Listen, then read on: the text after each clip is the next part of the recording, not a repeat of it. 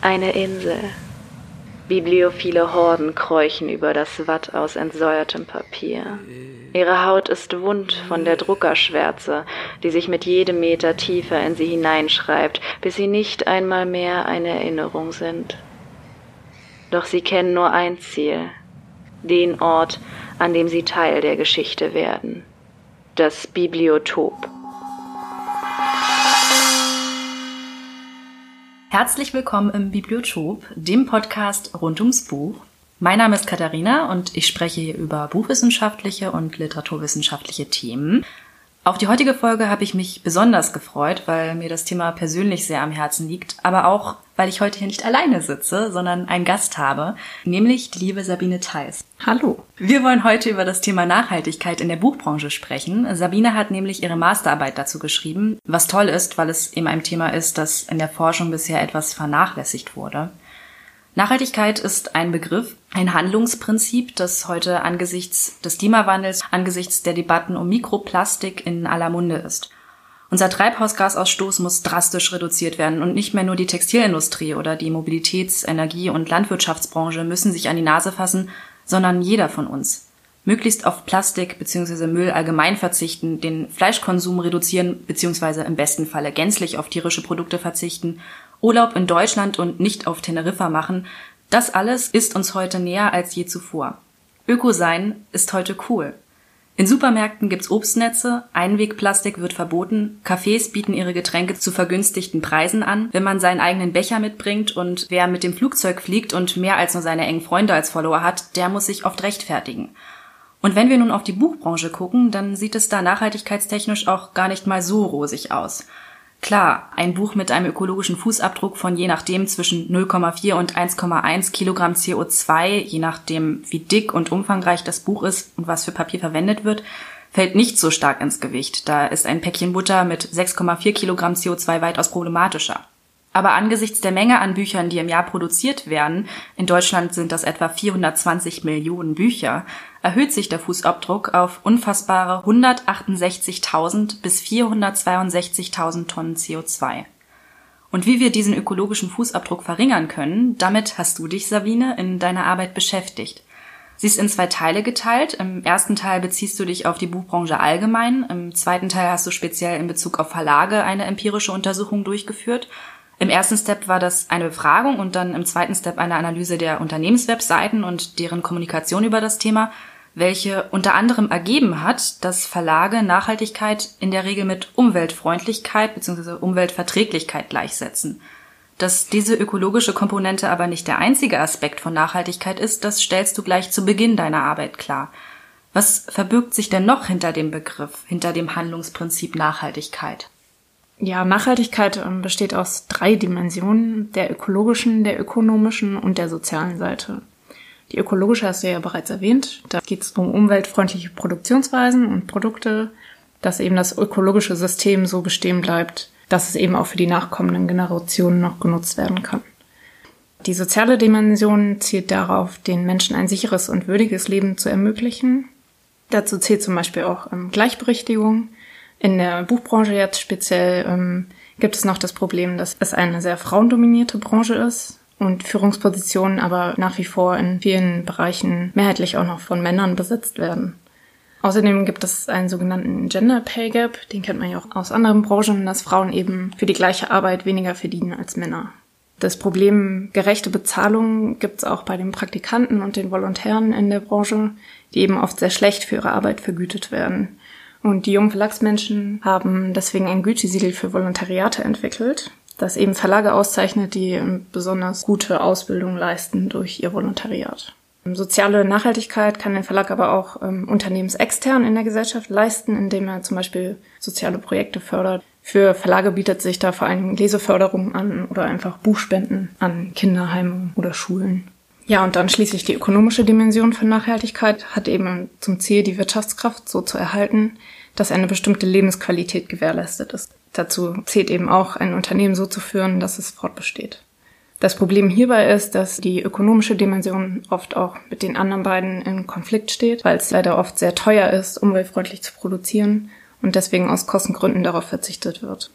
Es ist also immer ein Wechselspiel zwischen den drei Seiten von Nachhaltigkeit, die ein Unternehmen eben ständig austarieren muss. Die Buchbranche hat mit einem schrumpfenden Markt zu kämpfen. Es ist sehr schwer, so viel Geld zu verdienen, dass man eben seine Mitarbeiter oder auch bei kleinen Verlagen als Verleger sich selbst ausreichend vergüten kann.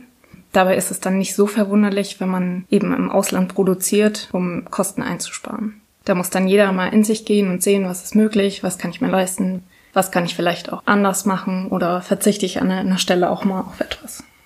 Ein Punkt, den ich in diesem Zusammenhang sehr interessant finde, sind die drei Leitstrategien der Nachhaltigkeit, die du vorstellst, weil sie noch einmal verdeutlichen, was der Gedanke hinter dem Konzept Nachhaltigkeit überhaupt ist.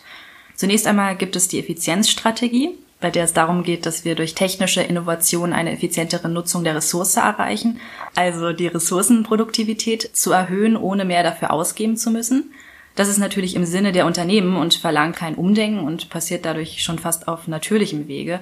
Der Haken an dieser Effizienzstrategie ist aber der Boomerang-Effekt, denn wenn die Ressourcen effizienter verarbeitet werden, sinkt die Nachfrage daran, was ja erstmal gut ist. Wir verbrauchen weniger Ressourcen, aber damit sinkt auch der Preis unseres Produkts, was wiederum dazu führt, dass der Konsum davon steigt und schließlich durch den gesteigerten Konsum am Ende mehr Ressourcen verbraucht werden als zuvor. Es kann also nicht alleine die Effizienzstrategie verfolgt werden. Ergänzend hinzu kommt darum die Suffizienzstrategie, die eine teilweise Aufgabe der kapitalistischen Denke fordert im Sinne von Obergrenzen des Wirtschaftswachstums, damit der Ausgleich mit der Umwelt gesichert wird. Konsum- und Regenerationskapazitäten, an einem konkreten Beispiel Abholzung und Aufforstung, müssen im Gleichgewicht sein – das hört sich erstmal abstrakt an, heißt aber nichts anderes, als dass wir in den Industrienationen beginnen müssen, genügsamer zu werden und uns einzuschränken, sowohl in der Auswahl als auch in der Menge verfügbarer Produkte, ganz getreu dem Motto weniger ist mehr. Zuletzt gibt es noch die Konsistenzstrategie, bei der es darum geht, Produkte so zu entwickeln, dass sie Teil eines Verwertungskreislaufs werden, wir also die Materialien zu 100 Prozent wiederverwenden können im technischen Bereich kennen wir hierzu den Begriff Recycling, wobei das den Kern der Sache nicht ganz trifft, wie ich auch in der Folge zu Papier schon erwähnt habe, da in der Regel downgecycelt wird, weil das Material, zum Beispiel Plastik von Pfandflaschen, an Qualität verliert und nicht mehr für den gleichen Zweck eingesetzt werden kann und stattdessen bei Kleidung verwendet wird. Was natürlich auch erst einmal besser ist, als das Produkt einfach wegzuschmeißen, doch das Ziel der Konsistenzstrategie ist eben eine unendliche Zirkulation der Materialien.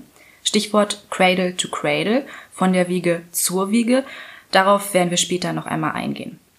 Das erst einmal allgemein zur Nachhaltigkeit, doch wir wollen ja heute nicht allgemein bleiben, sondern ins konkrete Beispiel gehen, nämlich zur Nachhaltigkeit in der Buchbranche. Konkret zur ökologischen Nachhaltigkeit, denn wie schon gesagt, wird von der Buchbranche Nachhaltigkeit vor allem unter diesem Aspekt gesehen. Und um uns jetzt einen kleinen Überblick über die Problemfelder in der Buchbranche zu verschaffen, folgen wir zusammen gleich gedanklich mal dem Weg, den ein Buch zurücklegt, von der Auswahl des Papiers über den Druck hin zum Vertrieb. Zum Thema Papier habe ich in einer eigenen Folge schon mal etwas gesagt, aber du bringst hier natürlich noch einmal vertieftes Wissen mit. Klar ist, wir verbrauchen zu viel Papier. 2016 waren es weltweit 413,6 Millionen Tonnen. Deutschland stand mit 20,5 Millionen Tonnen an Platz 4 und gerade die Verpackungsindustrie und die Buchbranche haben da einen nicht unwesentlichen Anteil dran. Denn pro Jahr werden in Deutschland, wie gesagt, 420 Millionen Bücher produziert. Doch was genau ist denn eigentlich das Problem an Papier, Sabine? Ich dachte, der Feind wäre Plastik. Ja, klar, Plastik ist umweltschädlich, ähm, vor allem in der Masse, in der wir es einmalig nutzen und dann wegschmeißen. Papier wird deshalb oft als umweltfreundliche Alternative gesehen, wobei es in der Herstellung mehr Energie verbraucht. Die Papierindustrie war 2015 der fünftgrößte industrielle Energieverbraucher in Deutschland. Außerdem werden zur Papierherstellung immense Mengen Wasser benötigt. Also die Papierherstellung ist tatsächlich das, was in der Klimabilanz eines Buches etwa zwischen 70 und 80 Prozent der Emissionen ausmacht. Um Papier herzustellen, benötigt es Zellstoff, also konkret Holz. Für eine Tonne Frischfaserpapier benötigt man etwa 5,5 Kubikmeter Holz. 55 Prozent des Zellstoffs, den wir in Deutschland verwenden, ähm, sind Importe, die hauptsächlich aus Schweden und Finnland kommen. Da fällt auch der Transport ins Gewicht. Experten schätzen, dass heute immer noch etwa ein Fünftel des weltweit industriell geschlagenen Holzes aus Primärwäldern besteht. Schützenswerten Wäldern wie den Regenwäldern, die eben maßgeblich das Klima auf der Erde stabilisieren. Ähm, das Siegel des FSC, also des Forest Stewardship Councils, soll Orientierung geben dafür, dass das für das Papier verwendete Holz aus nachhaltig bewirtschafteten Wäldern stammt. Dass gegeben ist, dass so viel nachgepflanzt wird, wie auch abgeholzt wird und dass auch bestimmte soziale Standards eingehalten werden. In vielen Büchern findet man auch schon im Impressum das Siegel FSC Mix. Das bedeutet, dass mindestens 70 Prozent der Papierfasern aus solch verantwortungsvollen Quellen stammen und oder aus Post-Consumer Recycling Material. Das ist das, was wir in die Tonne werfen. Und die restlichen 30 Prozent können eben aus sogenannten kontrollierten Quellen stammen, die bestimmte Mindeststandards erfüllen müssen. Diese 70 Prozent der Fasern bestehen laut Umweltbundesamt aber häufig wirklich nur zu 70 Prozent aus Frischfaser und eben nicht aus Recyclingmaterial. Und viel umweltfreundlicher ist eben die Herstellung von Recyclingpapier. Da können bis zu 60 Prozent Energie und 70 Prozent Wasser eingespart werden. Außerdem schont es auch die Holzressourcen. Man muss jedoch wissen, dass bei der Herstellung von Recyclingpapier auch immer ein Teil Frischfaser eingesetzt wird, weil die Fasern mit jedem Recyclingprozess verkürzen. Recyclingpapier ist also ziemlich toll, das Siegel des Blauen Engels gewährleistet dabei zum Beispiel, dass keine gesundheitsschädigenden Chemikalien eingesetzt werden. In Deutschland wird bereits 75 Prozent Altpapier bei der Papierherstellung eingesetzt und das ist eine ziemlich gute Quote. Allerdings machen Recyclingpapiere nur etwa drei Prozent der grafischen Papierherstellung aus. Also das sind die Sorten, aus denen unter anderem auch Bücher gemacht werden. Weil das gesammelte Altpapier meistens in die Produktion von Kartonagen fließt. Danach steigt nämlich die Nachfrage gerade ganz schön viel, weil durch den Online-Versand ja immer mehr Pakete und damit auch Kartonagen benötigt werden. Und es ist einfach günstiger und einfacher, Kartonagen herzustellen, weil das Altpapier eben nicht gebleicht werden muss. Die Herstellung von Karton ist Downcycling par excellence, weil aus dem eben kein grafisches Papier mehr hergestellt werden kann wegen der braunen Farbe. Gerade weil die Ressource Holz nicht unerschöpflich ist, ist man schon seit Jahren auf der Suche nach Alternativen. Ich selbst habe kürzlich einen Karton aus Gras in der Hand gehalten, weil die deutsche Fairtrade-Marke Armid Angels ihre Kleidung damit verschickt. Du schreibst, dass es das mittlerweile auch vereinzelt in der Buchbranche gibt? Ja, ähm, das Startup Martha Books aus Dresden nutzt nämlich für seine Produkte nur Graspapier. Die haben hauptsächlich Notizbücher im Sortiment, aber auch einen Roman und ein Kinderbuch oder zwei. Vorteile von Gras sind, dass es eben regional ausreichend vorhanden ist. Man muss also keine weiten Strecken zurücklegen und es wächst schnell nach. Außerdem braucht es zur Herstellung von Graspapier nur zwei Liter Wasser pro Tonne im Vergleich zu Holzzellstoff, für den pro Tonne 5000 Liter Wasser benötigt werden. Ach du Scheiße. Was? Man spart also etwa 80 Prozent Energie und CO2 bei der Herstellung ein. Das einzige Problem ist, dass das Papier eben nicht so schön weiß ist, sondern bräunlich. Dafür riecht das am Anfang aber nach Heu. Das ist auch ganz schön. Und ähm, bei einem anderen Verlag habe ich es sogar schon mal als ähm, Bucheinband gesehen. Also es wird tatsächlich schon so in der Branche eingesetzt. Was war das für ein Verlag? Ich glaube, das war der Tectum Verlag. Dann gibt es auch noch eine andere Alternative und das ist Apfelpapier. Ähm, der Mosaik Verlag, der auch zu Random House gehört, hat damit schon experimentiert und ähm, insgesamt drei Bücher ähm, rausgebracht, die auf Apfelpapier gedruckt sind. Das ist allerdings nicht massentauglich, weil es aus Resten bei der Apfelsaftherstellung besteht. Es ist also ernteabhängig und nur limitiert verfügbar.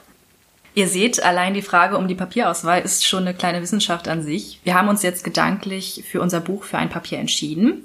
Der nächste Schritt wäre der Druck und ein großes Problem hierbei, dessen ich mir vor dem Lesen deiner Arbeit überhaupt nicht bewusst war, ist neben den Emissionen, die beim Druckprozess produziert werden, die Umweltbelastung, die durch die Druckfarben entsteht.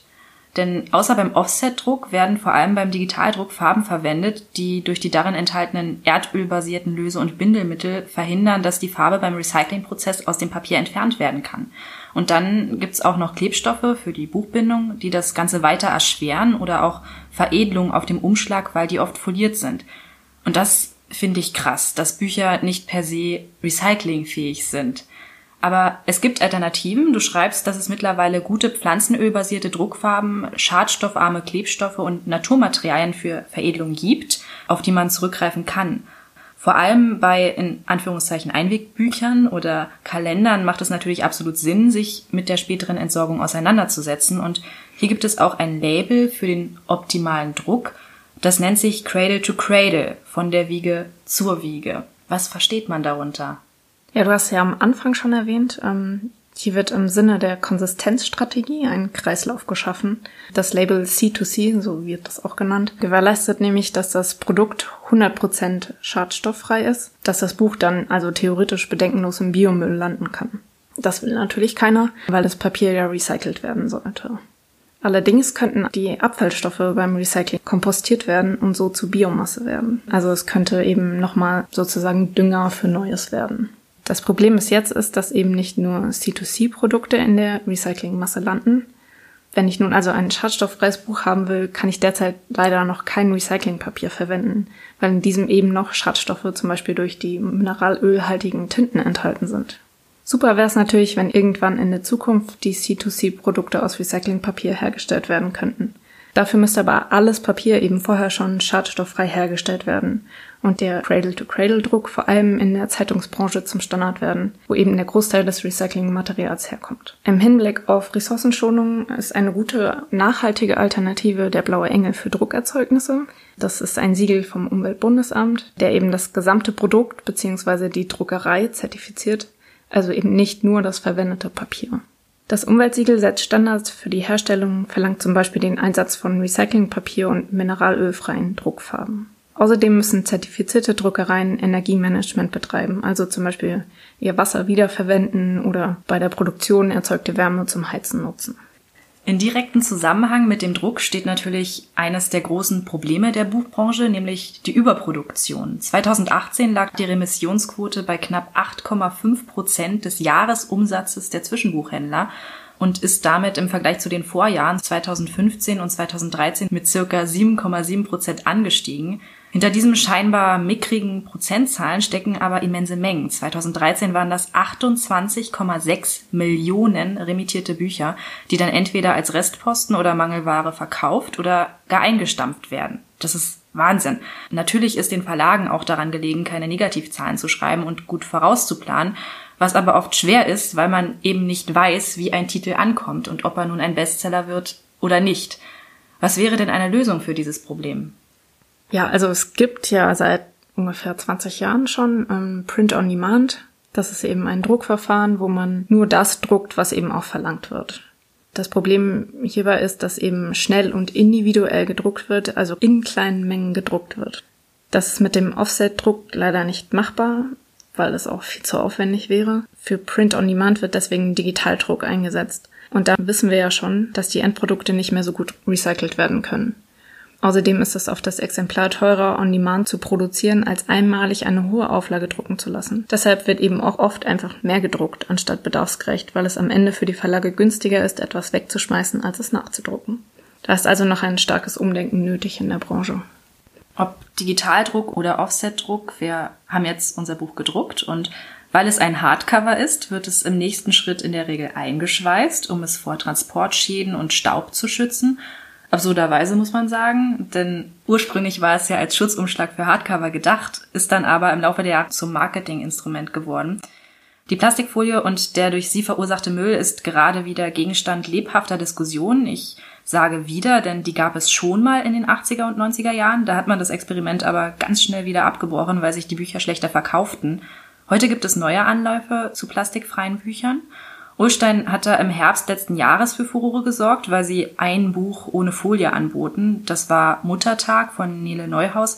Stattdessen haben sie so eine Art frische Siegel, so eine Klebeklammer verwendet, die die Buchdeckel zusammenhält und dafür eine neue Maschine entwickelt bzw. zweckentfremdet. Das war ein Test und es ist auch nicht nur bei dem einen Buch geblieben. Das gibt es jetzt öfter bei Neuerscheinungen von Ulstein und Bonnier, also der Mutterkonzern von Verlagen wie Ulstein, Carlsen und Pieper, hat angekündigt, dass auch bei anderen ihrer Verlage diese frische Siegel zum Einsatz kommen sollen. Aber es gibt auch Ideen, die Folie stattdessen aus Biokunststoff herzustellen. Was spricht denn dagegen? Naja, zum einen muss die Folie ja auch erstmal hergestellt werden, was wieder Energie kostet. Außerdem müssen für diese Biofolie Pflanzen angebaut werden, die dann wiederum Ackerfläche in Anspruch nehmen, die ja für Lebensmittelanbau genutzt werden könnte. Und im Abbau ist es dann doch nicht so bio, wie man denkt, denn es dauert ziemlich lange, bis die abgebaut sind und ähm, man braucht auch bestimmte Bedingungen dafür. Und bei der Zersetzung verfällt das eben in kleine Partikel, die dann wieder zu Mikroplastik führen können. Also das ist alles nicht ganz so toll. Es gibt auch Ideen, Bücher in Papier zu wickeln, um sie zu schützen, was auch nicht wirklich eine umweltfreundliche Alternative ist, weil das Problem haben wir ja schon angesprochen zur Papierherstellung. Besser ist es, die Umschläge einfach unempfindlich zu machen, dass eben keine Folie benötigt wird. Ein kleines Negativbeispiel ist zum Beispiel Diogenes, die ja nur weiße Bücher haben und weiße Einbände und die dann eben sehr empfindlich sind für Transportschäden und Spuren generell. Das ist halt blöd, weil das ist ja so ein bisschen ihr Markenzeichen, aber so kommen eben diese Probleme zustande. Genau, es gibt jetzt auch Verlage, die eben sehr viel experimentieren, wie sie die Folie ersetzen können, andere Umschläge machen. Es ist aber auch ein Umdenken bei den Kunden einfach notwendig, dass sie eben nicht sagen, ich möchte nur ein eingeschweißtes Buch. Gibt es ja ganz viele, denen das richtig wichtig ist, dass da noch nie jemand vorher reingeguckt hat. Ja, da muss man einfach mal umdenken. Wenn wir jetzt die Folie einsparen würden, pro Buch benötigt man etwa drei Gramm Folie könnten, wenn keine einzige Folie mehr benutzt wird, allein in der Buchbranche 1260 Tonnen Plastik eingespart werden im Jahr. Das ist so heftig. Einfach nur bei so einer Folie. Nun ist das Buch verpackt oder auch nicht verpackt, im besten Falle, in unserem Falle, und geht hinaus in die Welt. Offensichtlich ist, dass Druckereien regional gewählt werden sollten, um die Transportwege möglichst kurz zu halten das gilt natürlich auch für andere Materialien und der Buchhandel ist hier momentan schon auf einem ganz guten Weg. Die Importe aus der Ferne, konkret aus Asien, betrugen 2016 8,7 Prozent. Vier Jahre davor waren es noch 19,5 Prozent. Druckaufträge beispielsweise werden vermehrt in Osteuropa, in Polen und Tschechien vergeben, was ja schon mal in Bezug auf die Ökobilanz besser ist als China. Aber ich habe in deiner Arbeit noch etwas ganz anderes in Bezug auf Transportwege gelesen, konkret dazu Übernachtlieferungen des Buchhandels, das mir hat die Haare zu Berge stehen lassen. Würdest du unseren ZuhörerInnen mal von den kleinen und größeren Lieferwagen erzählen? Ja, der Service des Buchhandels. Man kann ja in eine Buchhandlung gehen und sagen, ich möchte dieses Buch, dann bestellen die das und garantieren, dass man es am nächsten Tag abholen kann. Das geht sogar noch am Nachmittag. So kommt es dann eben, dass Lieferwagen mit den normalen Bestellungen früh losfahren, um eben rechtzeitig am Ziel anzukommen. Und für diese späteren Bestellungen werden dann kleinere und damit schnellere Wagen hinterhergeschickt, die die größeren dann treffen. Also es ist schon Wahnsinn, wie viele Lieferwagen dafür unterwegs sind. Zumal über die Hälfte der Bestellungen sich auch nur auf ein einzelnes Buch bezieht. Es gibt noch einen weiteren Service des deutschen Buchhandels und das ist die Montagslieferung, dass eben auch am Montag Bücher geliefert werden, die am Samstag bestellt werden. Das ist schon ziemlich teuer, weil eben auch Personal am Wochenende beschäftigt werden muss, was ja nochmal einen Zuschlag gibt. Und das ist auch für die Zwischenbuchhändler nicht so günstig. Und würde eben die Montagslieferung eingestellt und man einfach mehr bündeln, dann würden erstens CO2-Emissionen eingespart und zweitens auch die Transportkosten. Vieles spricht also gegen eine so enge Taktung der Lieferungen, wie es jetzt gerade noch besteht. Der Buchhandel versucht damit allerdings einen Mehrwert für den Kunden gegenüber Online-Bestellungen zu geben, um diese Kunden eben nicht zu verlieren. Da muss also auch die Kundschaft sich fragen, ob sie denn bereit ist, vielleicht mal einen Tag länger auf eine Bestellung zu warten. Da denkt man auch mal ein bisschen an die Entschleunigung der Gesellschaft, die ja vielleicht auch mal wieder notwendig ist. Es werden immer mehr Buchhandlungen geschlossen und schuld ist auch, wie du schon angesprochen hast, die Online-Alternative, Amazon und Co. Und an der Stelle muss ich auch mal persönlich werden, ihr HörerInnen da draußen. Schämt euch in den Boden, wenn ihr auf Amazon Bücher bestellt. Bewegt gefälligst euren Arsch hinaus in die nächste Buchhandlung, denn es wäre, mh, hm, verdammt, jetzt habe ich so meine Wutrede angefangen und es hat nicht geklappt. in die nächste Buchhandlung. Es wäre natürlich schön, wenn das eine unabhängige Buchhandlung ist, aber egal. Hauptsache, ihr bewegt euch überhaupt hinaus und bestellt euch das Buch in die Filiale. Ihr müsst sogar noch nicht mal rausgehen, ihr könnt da ja auch einfach nur anrufen oder ich kenne auch unabhängige Buchhandlungen, bei denen man das auch über ihre Webseite machen kann. Macht das, denn ihr unterstützt damit nicht nur keinen ausbeuterischen Konzern, sondern sorgt auch dafür, dass uns die Buchhandlungen in den Städten erhalten bleiben. Falls ihr es noch nicht mitbekommen habt, die sterben weg wie die Fliegen. Das klang zu glücklich.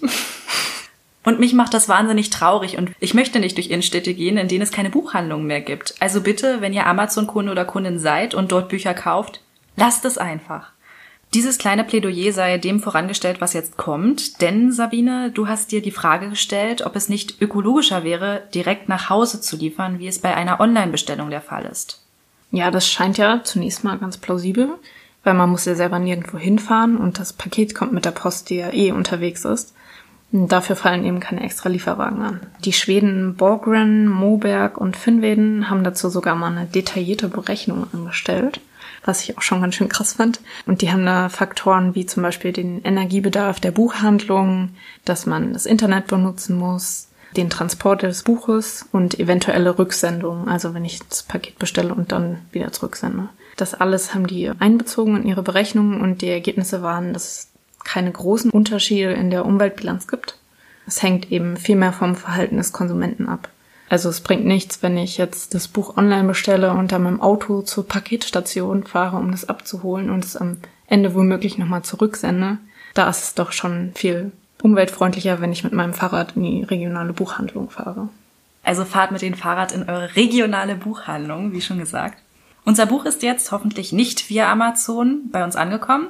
Und eine Frage, die sich nun angesichts all dieser umweltschädlichen Prozesse rund um die Herstellung und Distribution zwangsläufig stellt, ist, braucht es heute in unserer digitalisierten Welt denn überhaupt noch ein gedrucktes Buch, Sabine? Klar. Was für eine Frage. Ja, Bücher sind Wissensspeicher und bei guter Qualität und Pflege überdauern sie Jahrhunderte. Also sie haben sich bis heute bewährt. Man kann sie einfach aufschlagen und lesen. Bei den digitalen Speichermedien ist es ungewiss, wie lange wir diese in Zukunft werden lesen können. Ich meine, man betrachtet die Diskette, die ist heute fast ausgestorben. CDs werden auch nur noch selten benutzt. Es gibt jetzt aber auch E-Books und manche denken, dass es doch viel umweltfreundlicher sei, weil man braucht ja kein Papier und auch keine Verpackung. Aber das Problem sind ja eigentlich auch gar nicht die E-Books, die echt wenig Strom auch zum Lesen und zum Speichern benötigen. Das sind eher die Endgeräte, also die E-Reader oder Tablets oder Smartphones. Die müssen ja auch erstmal hergestellt werden. Das Öko-Institut hat mal berechnet, dass man im Jahr etwa zehn gedruckte Bücher mindestens für drei Jahre durch E-Books ersetzen müsste, um eine bessere Klimabilanz als Printbücher zu haben. Für viele Leser lohnt sich das also schon, zumal die meisten ja sowieso schon ein Smartphone besitzen, wo man dann das einfach lesen kann. E-Books müssen ja auch nicht transportiert werden. Die Transportkosten fallen weg. Allerdings werden die Endgeräte in der Regel in Fernost produziert und müssen auch erstmal nach Deutschland kommen. Und es werden dafür seltene Erden gebraucht und die Arbeitsbedingungen dort drüben sind auch nicht so gut. Letztendlich kommt es aber auch wirklich auf das individuelle Nutzungsverhalten an, ob ich viel lese, ob ich wenig lese. Außerdem erfüllen die beiden Printbuch und E-Book auch verschiedene Funktionen und sind nicht immer beliebig austauschbar. In einem E-Book kann ich zum Beispiel eine Volltextsuche machen und wenn ich jetzt eine wissenschaftliche Arbeit schreibe, ist es vielleicht einfacher, einfach nach Wörtern zu suchen. Von daher sollten die beiden eben auch als unterschiedliche Produkte betrachtet werden. Das wäre jetzt ein schönes Schlusswort, wenn es denn nicht noch weitergehen würde, denn im zweiten Teil deiner Arbeit hast du eine empirische Untersuchung anhand von acht Verlagen bzw. Verlagsgruppen durchgeführt. In der ersten Stufe hast du Interviews geführt, in der zweiten Stufe dann eine Inhaltsanalyse der Websites. Du hast bewusst Verlage, große wie kleine, ausgewählt, die sich gezielt mit dem Thema Nachhaltigkeit beschäftigen. Insofern ist das natürlich keine repräsentative Untersuchung, wie du auch klarstellst, aber dennoch hast du natürlich einige interessante Erkenntnisse gewonnen. Allen voran, dass Nachhaltigkeit zumindest auf den Websites deutscher Verlage, denn du musstest dir auch erstmal acht engagierte Unternehmen zusammensuchen, oft gar kein Thema ist. Ja, also zur Recherche bin ich erstmal in Buchhandlungen gegangen, habe mir willkürlich irgendwelche Bücher aus dem Regal gezogen, von verschiedenen Verlagen ins Impressum geguckt, bin auf der Buchmesse rumgelaufen, habe mich informiert, habe in der Branchenpresse gelesen und eben auch willkürlich irgendwelche Verlagswebseiten aufgerufen und mich mal durchgeklickt, ob ich irgendwelche Informationen finde. Und ein Kriterium für meine Auswahl war eben, dass diese befragten Verlage auf ihrer Website zum Thema Nachhaltigkeit informieren. Bei vielen war das nicht der Fall, obwohl sie laut eigenen Angaben in Pressemitteilungen zum Beispiel bereits einiges tun. Die sind dann eben hinten runtergefallen. Das ist zum Beispiel die Holzbrink-Gruppe, also die Verlage Kiepenheuer und Witsch, S. Fischer, Rowold und Drümmer Knorr, die bereits seit 2014 klimaneutral produzieren. Das heißt, dass sie für ihre CO2-Emissionen einen Klimaausgleich zahlen. Also man berechnet dabei seine Emissionen und kann dann über einen Dienstleister in verschiedene Projekte investieren, die an anderer Stelle in der Welt wieder Emissionen einsparen. Das kann man übrigens auch bei Flugreisen machen als normaler Mensch. Ja, mit Atmosphäre. Hm. Die berechnen das da. Ähm, genau, und bei der Holzbrink-Gruppe ist eben, also bei den ganzen Verlagen, die ich gerade genannt habe, da ist auf der Webseite direkt nicht ersichtlich, dass sie eben klimaneutral produzieren. Es gibt keine Hinweise und es steht auch nicht im Impressum. Da ist dann auf jeden Fall noch viel Potenzial nach oben um auch Aufmerksamkeit erstmal für das Thema zu schaffen, für das eigene Engagement und auch die Leser ein Stück weit aufzuklären. Ich meine, man muss auch heute mal gucken, ne? es gibt jetzt Fridays for Future und vielleicht auch eine Generation, ich meine, du und ich, wir achten ja auch auf solche Sachen, dass man da einfach noch ein bisschen stärker kommuniziert.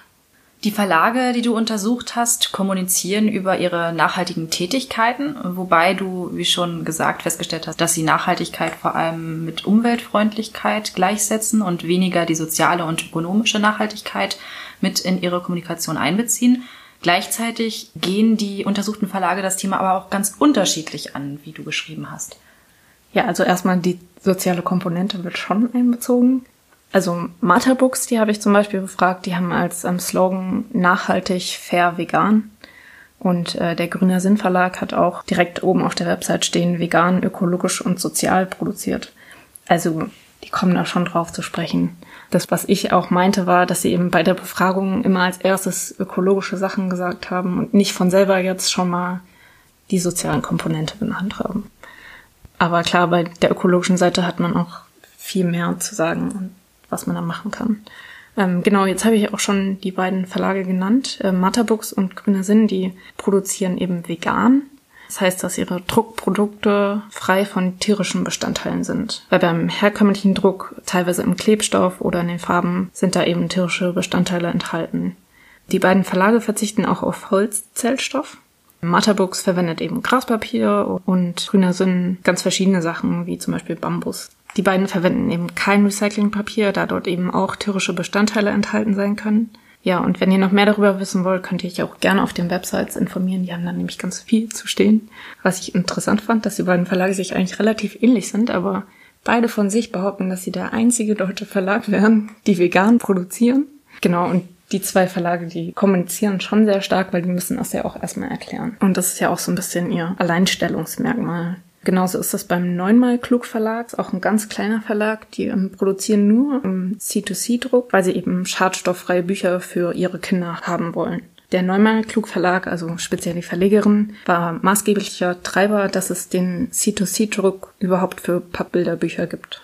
Genau, ein anderer Verlag, den ich gefragt habe, der ist schon seit Anbeginn sehr um Nachhaltigkeit bemüht. Das ist der Ökom Verlag. Die publizieren auch nur Themen rund um Nachhaltigkeit und Ökologie, drucken präferiert auf Recyclingpapier. Die sehen auch die soziale Seite schon sehr stark und kommunizieren das auch. Also auf ihrer Website steht zum Beispiel auch, dass sie einen hohen Frauenanteil in der Führungsriege haben, auf flexible Arbeitszeiten achten und so weiter. Der Ökom Verlag hat auch als 2010 mit der Frankfurter Buchmesse zusammen, also auf Initiative der Frankfurter Buchmesse, Kriterien für einen nachhaltigen Druck, also für nachhaltiges Publizieren entwickelt, zusammen mit dem Umweltbundesamt, dem Institut für Energie- und Umweltforschung und dem Institut für ökologische Wirtschaftsforschung und ähm, haben da so einen kleinen Leitfaden entwickelt und einen Ratgeber, auf den auch alle theoretisch Zugriff haben. Und aus diesem Projekt ist dann wo findet man den? Das kann man bei www.nachhaltig-publizieren.de einsehen. Daraus ist eben auch ein Folgeprojekt entstanden und es wurde eben dieser blaue Engel für Druckerzeugnisse entwickelt. Ein weiterer Verlag, den ich befragt habe, ist der Peter Meyer Verlag. Der hat sich aus der Umweltbewegung 1976 gegründet und auch genau mit dieser Intention eben auch umweltfreundlich zu sein. Die achten auch immer sehr stark auf umweltfreundlichen Druck mit Recyclingpapier, aber auch die Bindung die Tinte, der Umschlag, das wird alles mit einbezogen. Der Peter Meyer Verlag ist ein Reisebuchverlag und sie haben sich soweit mit dem Thema Nachhaltigkeit auseinandergesetzt, dass sie jetzt auch seit 2005 sagen, wir machen keine Reiseziele mehr, ähm, die man nur mit dem Flieger erreichen kann. Also die haben sich gesagt, sie können es nicht mit sich vereinbaren, da noch Werbung zu machen für Reiseländer, die man nur mit dem Flieger erreichen kann. Sie sind eben dann auch inhaltlich sehr stark auf diese Nachhaltigkeit ausgerichtet, geben auch Tipps, wie man umweltfreundlich reisen kann und haben auch die soziale Seite des Reisens als Aspekt. Genau, also das waren alles Verlage, die eben Nachhaltigkeit so im oder auch als Profil haben. Und es sind auch alles relativ kleine Verlage mit wenigen Mitarbeitern, also so von zwei bis 40 Mitarbeitern, die deshalb eben auch sehr stark einfach kommunizieren über das, was sie machen Wobei die meisten auch nicht wirklich Bücher über Nachhaltigkeit ähm, veröffentlichen, außer jetzt Ökom und der Peter Meyer Verlag ein bisschen und der Grüner Sinn, der eben auch vegane Kochbücher zum Beispiel ähm, rausbringt, die aber eben über ihren umweltfreundlichen Druck informieren. Ja, ich habe auch äh, Random House befragt. Die machen auch ein paar Sachen, wie klimaneutrale Produktion und auch vereinzelt C2C-Bücher. Haben zum Beispiel auch einmal im Jahr einen Be Green Day im Unternehmen. Kommunizieren sehr stark über Pressemitteilungen auf der Website haben sie auch eine Seite, die ist aber sehr versteckt. Und das könnte schon noch ein bisschen hervorgehoben werden. Dann habe ich noch eine interessante Sache. Und zwar habe ich ähm, Springer Nature befragt. Das ist ja ein Riesenverlag, ein internationaler Verlag. Die haben 13.000 Mitarbeiter. Springer Nature vereint alle Wissenschafts- und Bildungsverlage der Holzbring-Gruppe unter einem Dach und die sitzen eben an 50 Standorten weltweit. Da die so viele Mitarbeiter haben, sind die verpflichtet, seit 2017 einen Nachhaltigkeitsbericht abzugeben. In diesem Nachhaltigkeitsbericht steht eben auch sehr, sehr viel über soziales Engagement, also auch über Spenden und Open Access. Und die betrachten weniger die ökologische Seite. Also das nimmt nicht so viel Raum ein. Das sind vielleicht zwei Seiten in dem Bericht oder vier Seiten. Das Interessante ist, dass Springer Nature sich selbst nicht als Produzent sieht. Also nicht als Verlag, der produziert, weil produzieren tut die Druckerei. Und der Verlag selber produziert eben nicht. Der gibt nur einen Auftrag, das für ihn produziert wird. Und deswegen rechnet er eben diese ganzen Emissionen, die durch die Buchproduktion entstehen, nicht in seine eigenen Emissionen mit rein. Oh, es ist scheinheilig. Also sie achten schon trotzdem auch drauf, dass da ein bisschen umweltfreundlicher produziert wird. Aber ja, also das ist schon mal sehr interessant, dass man das so sieht und es halt einfach nicht in seine eigene Bilanz mit reinrechnet. Ein Thema, das du auch wiederholt in deiner Arbeit ansprichst und gerade auch indirekt angesprochen hast, ist Greenwashing. Das bedeutet, dass ein Unternehmen, in unserem Fall vor allem Verlage, PR-Maßnahmen durchführen, die ihnen ein nachhaltiges Image andichten, wo eigentlich keins ist, in dem einzelne nicht ins Gewicht fallende nachhaltige Aktionen besonders beworben und hervorgehoben werden. Zum Beispiel A Modern Way to Eat, das erste Buch aus Apfelpapier von 2015, Damals hatte der Mosaik Verlag in einer Pressemitteilung geschrieben, wir freuen uns riesig und sind ein wenig stolz, dieses umweltfreundliche Naturprodukt erstmals weltweit für ein Buch verwenden zu können und so einen Beitrag zur Entlastung der Umwelt zu leisten. Angesichts der Tatsache, dass einzig ein Folgeband und ein anderes Buch seither auf Apfelpapier gedruckt wurden, zeigt, dass das eine reine Marketingmaßnahme war, Bertelsmann, denn der Mosaik Verlag gehört zu Random House und die wiederum zu Bertelsmann, hat es sich dann nicht nehmen lassen, diesen nachhaltigen Schritt auf ihrer Website festzuhalten, um ihr Image aufzugrünen. Ein anderes Beispiel, Ullstein mit ihrer Marketingkampagne zum folienlosen Buch. Das alles ist natürlich wahnsinnig frustrierend für diese kleinen Verlage, die du gerade vorgestellt hattest, die ihre komplette Identität um Nachhaltigkeit aufbauen und sich dann ansehen müssen, wie Verlage, die einmal etwas Nachhaltiges tun, aber sonst vielleicht billig im Ausland und nicht auf Recyclingpapier und schon gar nicht Credit to Credit drucken, Lorbeeren einheimsen. Aber man kann Greenwashing auch als Chance sehen Random House verweist etwa auf die Symbolpolitik solcher Maßnahmen, dass man ein Thema in Umlauf bringt und zeigt, dass es auch anders geht. Was ist denn dein Fazit zum aktuellen Stand der Verlagslandschaft im Hinblick auf das Thema Nachhaltigkeit? Ja, also es gibt da auf jeden Fall noch ziemlich viel zu tun. Ähm, der Großteil der Bücher ist ja immer noch in Plastik eingeschweißt. Oftmals wird auch billiges Papier verwendet und viele produzieren auch noch im Ausland. Nachhaltigkeit bleibt oft eine Ausnahme. Viele Verlage wählen eine umweltfreundlichere Herstellung, wenn sie einen grünen Inhalt haben. Also wenn sich dieser Inhalt eben auch mit so Nachhaltigkeitsthemen beschäftigt, was dann so ein bisschen Symbolcharakter hat. Das zum Beispiel, was du gerade erwähnt hast, es war auch ein veganes Kochbuch im Modern Way to Eat, was eben auf diesem Apfelpapier ist. Oder auch Oettinger hat jetzt ein Buch zum Klimawandel rausgebracht. Paulas Reise heißt es. Und das wurde auch im C2C-Druck produziert. Das bleibt aber halt ein einziges Buch. Es gibt auch ein paar Verlage, die schon ein bisschen mehr tun. Also der Kosmos Verlag zum Beispiel, der hat jetzt auch schon 18 Pappbilderbücher im C2C-Druck rausgebracht. Also die meinen es schon ein bisschen ernster. Auch die Klimakompensation ist ähm, sehr beliebt, weil das eben einfach ist. Man bezahlt einfach mal ein bisschen mehr Geld. Das ist auch gut. Es sollte aber auch nur eine Ergänzung sein zu anderen Maßnahmen, die man trifft, um gleich gar keine Emissionen zu erzeugen, anstatt sie am Ende zu kompensieren dass man C zertifiziertes Papier verwendet, ist auf jeden Fall sehr weit verbreitet. Ein weiterer Schritt wäre dann, den Recyclingpapiereinsatz noch zu erhöhen. Das Problem dabei ist, ich habe jetzt auch letzte Woche erst meine Masterarbeit nochmal zu den befragten Verlagen geschickt und die eine hat mir dann geantwortet, dass sie jetzt alles gefunden haben, also das richtige Papier, die richtige Farbe, die richtige Folie. Und jetzt ist der Papierhersteller pleite gegangen von dem Recyclingpapier. Und das ist ein bisschen das Problem, dass eben die Papiere gar nicht mehr produziert werden. Und da muss man da mal gucken, wie sich das entwickelt in der Zukunft. Das größte Problem bleiben eigentlich immer noch diese Überproduktion, dass es einfach viel zu viele Bücher gibt. Da müssen einfach die Auflagen eingeschränkt werden. Wir haben jetzt viel über Verlage gesprochen, aber das sind ja nicht die einzigen Akteure in der Buchbranche. Druckereien etwa sind hier wesentliche Stakeholder und haben die Macht und auch die Verantwortung, Dinge zu verändern. Du nennst das Optimalbeispiel der österreichischen Druckerei Googler. Deren Gebäude bestehen zu 95 Prozent aus recycelbaren Materialien. Sie hat Solarzellen auf den Dächern. Zum Heizen wird die Abwärme der Dampfmaschinen benutzt. Sie hat ein Energieplus-Gebäude als Anbau errichtet, das mehr Energie generiert, als es verbraucht. Sie ist klimaneutral und natürlich auch, wenn es um den Druck selbst geht, hat sie sämtliche Zertifikate erworben, die es gibt. Googler war weltweit die erste Druckerei, die das Cradle-to-Cradle-Zertifikat für Druckprodukte erhielt. Sie haben auch ein internationales Netzwerk aufgebaut, in dem sie sich zum nachhaltigen Druck austauschen und sie machen noch sehr viel mehr, gerade auch in Bezug auf soziale Nachhaltigkeit. Aber die finanziellen Mittel für solche Ökogebäude hat jetzt natürlich nicht jede x-beliebige Druckerei. Was können die denn trotzdem machen?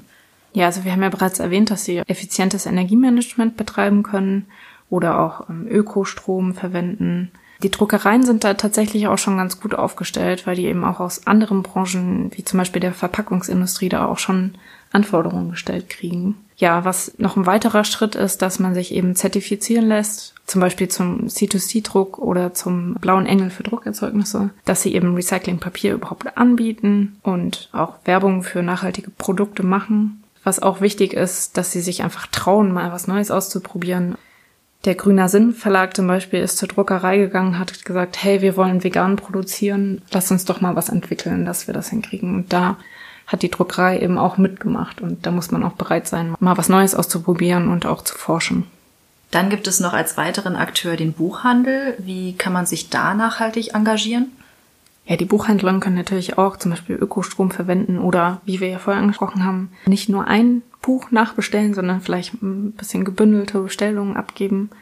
Vor allen Dingen, sie sind ja auch so gewisse Gatekeeper, also sie bestimmen durch ihr Angebot, was der Leser überhaupt sieht, dass sie eben Themen zur Nachhaltigkeit bewusst in den Handel nehmen oder auch nachhaltig produzierte Bücher und vielleicht diese sogar ein bisschen besser bewerben und dass sie eben auch die kleinen Verlage in ihr Produktsortiment mit aufnehmen.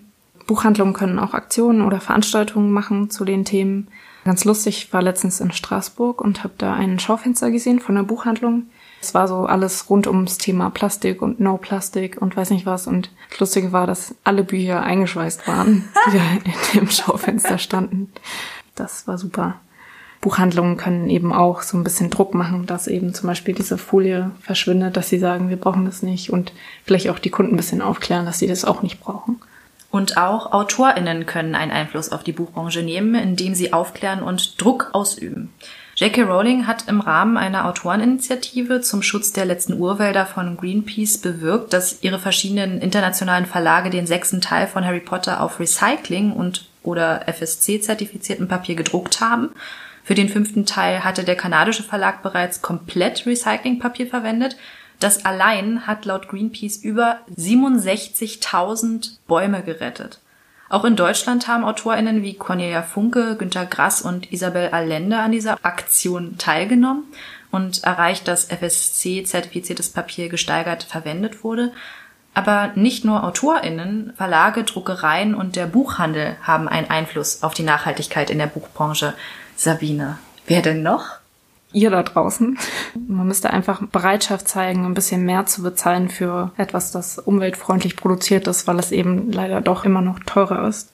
Dass man vielleicht auch nicht die eingeschweißten Bücher kauft oder nicht explizit danach verlangt. Ja, und was man auch machen kann, ist eigene Bücher einfach weitergeben oder verleihen oder verschenken oder auch selbst Bücher ausleihen, anstatt sie zu kaufen. Denn je öfter ein Buch genutzt wird, desto geringer wird auch die Klimabilanz dieses einen Exemplars. Jeder von uns kann also mit kleinen Verhaltensweisen dazu beitragen, dass unser Planet ein Stück weniger belastet wird. Und wenn es nur, wie zum Beispiel bei dir, Sabine, die Abschlussarbeit ist, die doppelseitig und auf Recyclingpapier gedruckt wird und dabei nicht Times New Roman, sondern Garamond verwendet wird, weil hier über 30 Prozent Tinte gespart werden. Das ist doch ein nettes Schlusswort. Herzlichen Dank, liebe Sabine, dass du heute hier warst und mit mir über dieses Thema gesprochen hast. Ja, ich war sehr gerne da und ich habe mich auch gefreut, dass du mich eingeladen hast. Die Quelle für diese Folge war, wie bereits gesagt, die wirklich toll recherchierte Abschlussarbeit von Sabine. Wer mehr über dieses Thema wissen will, kann auch auf www.nachhaltig-publizieren.de stöbern. Dort gibt es auch Tipps für den Büroalltag. Und damit verabschieden wir uns, verabschiede ich mich bis zur nächsten Folge in drei Wochen.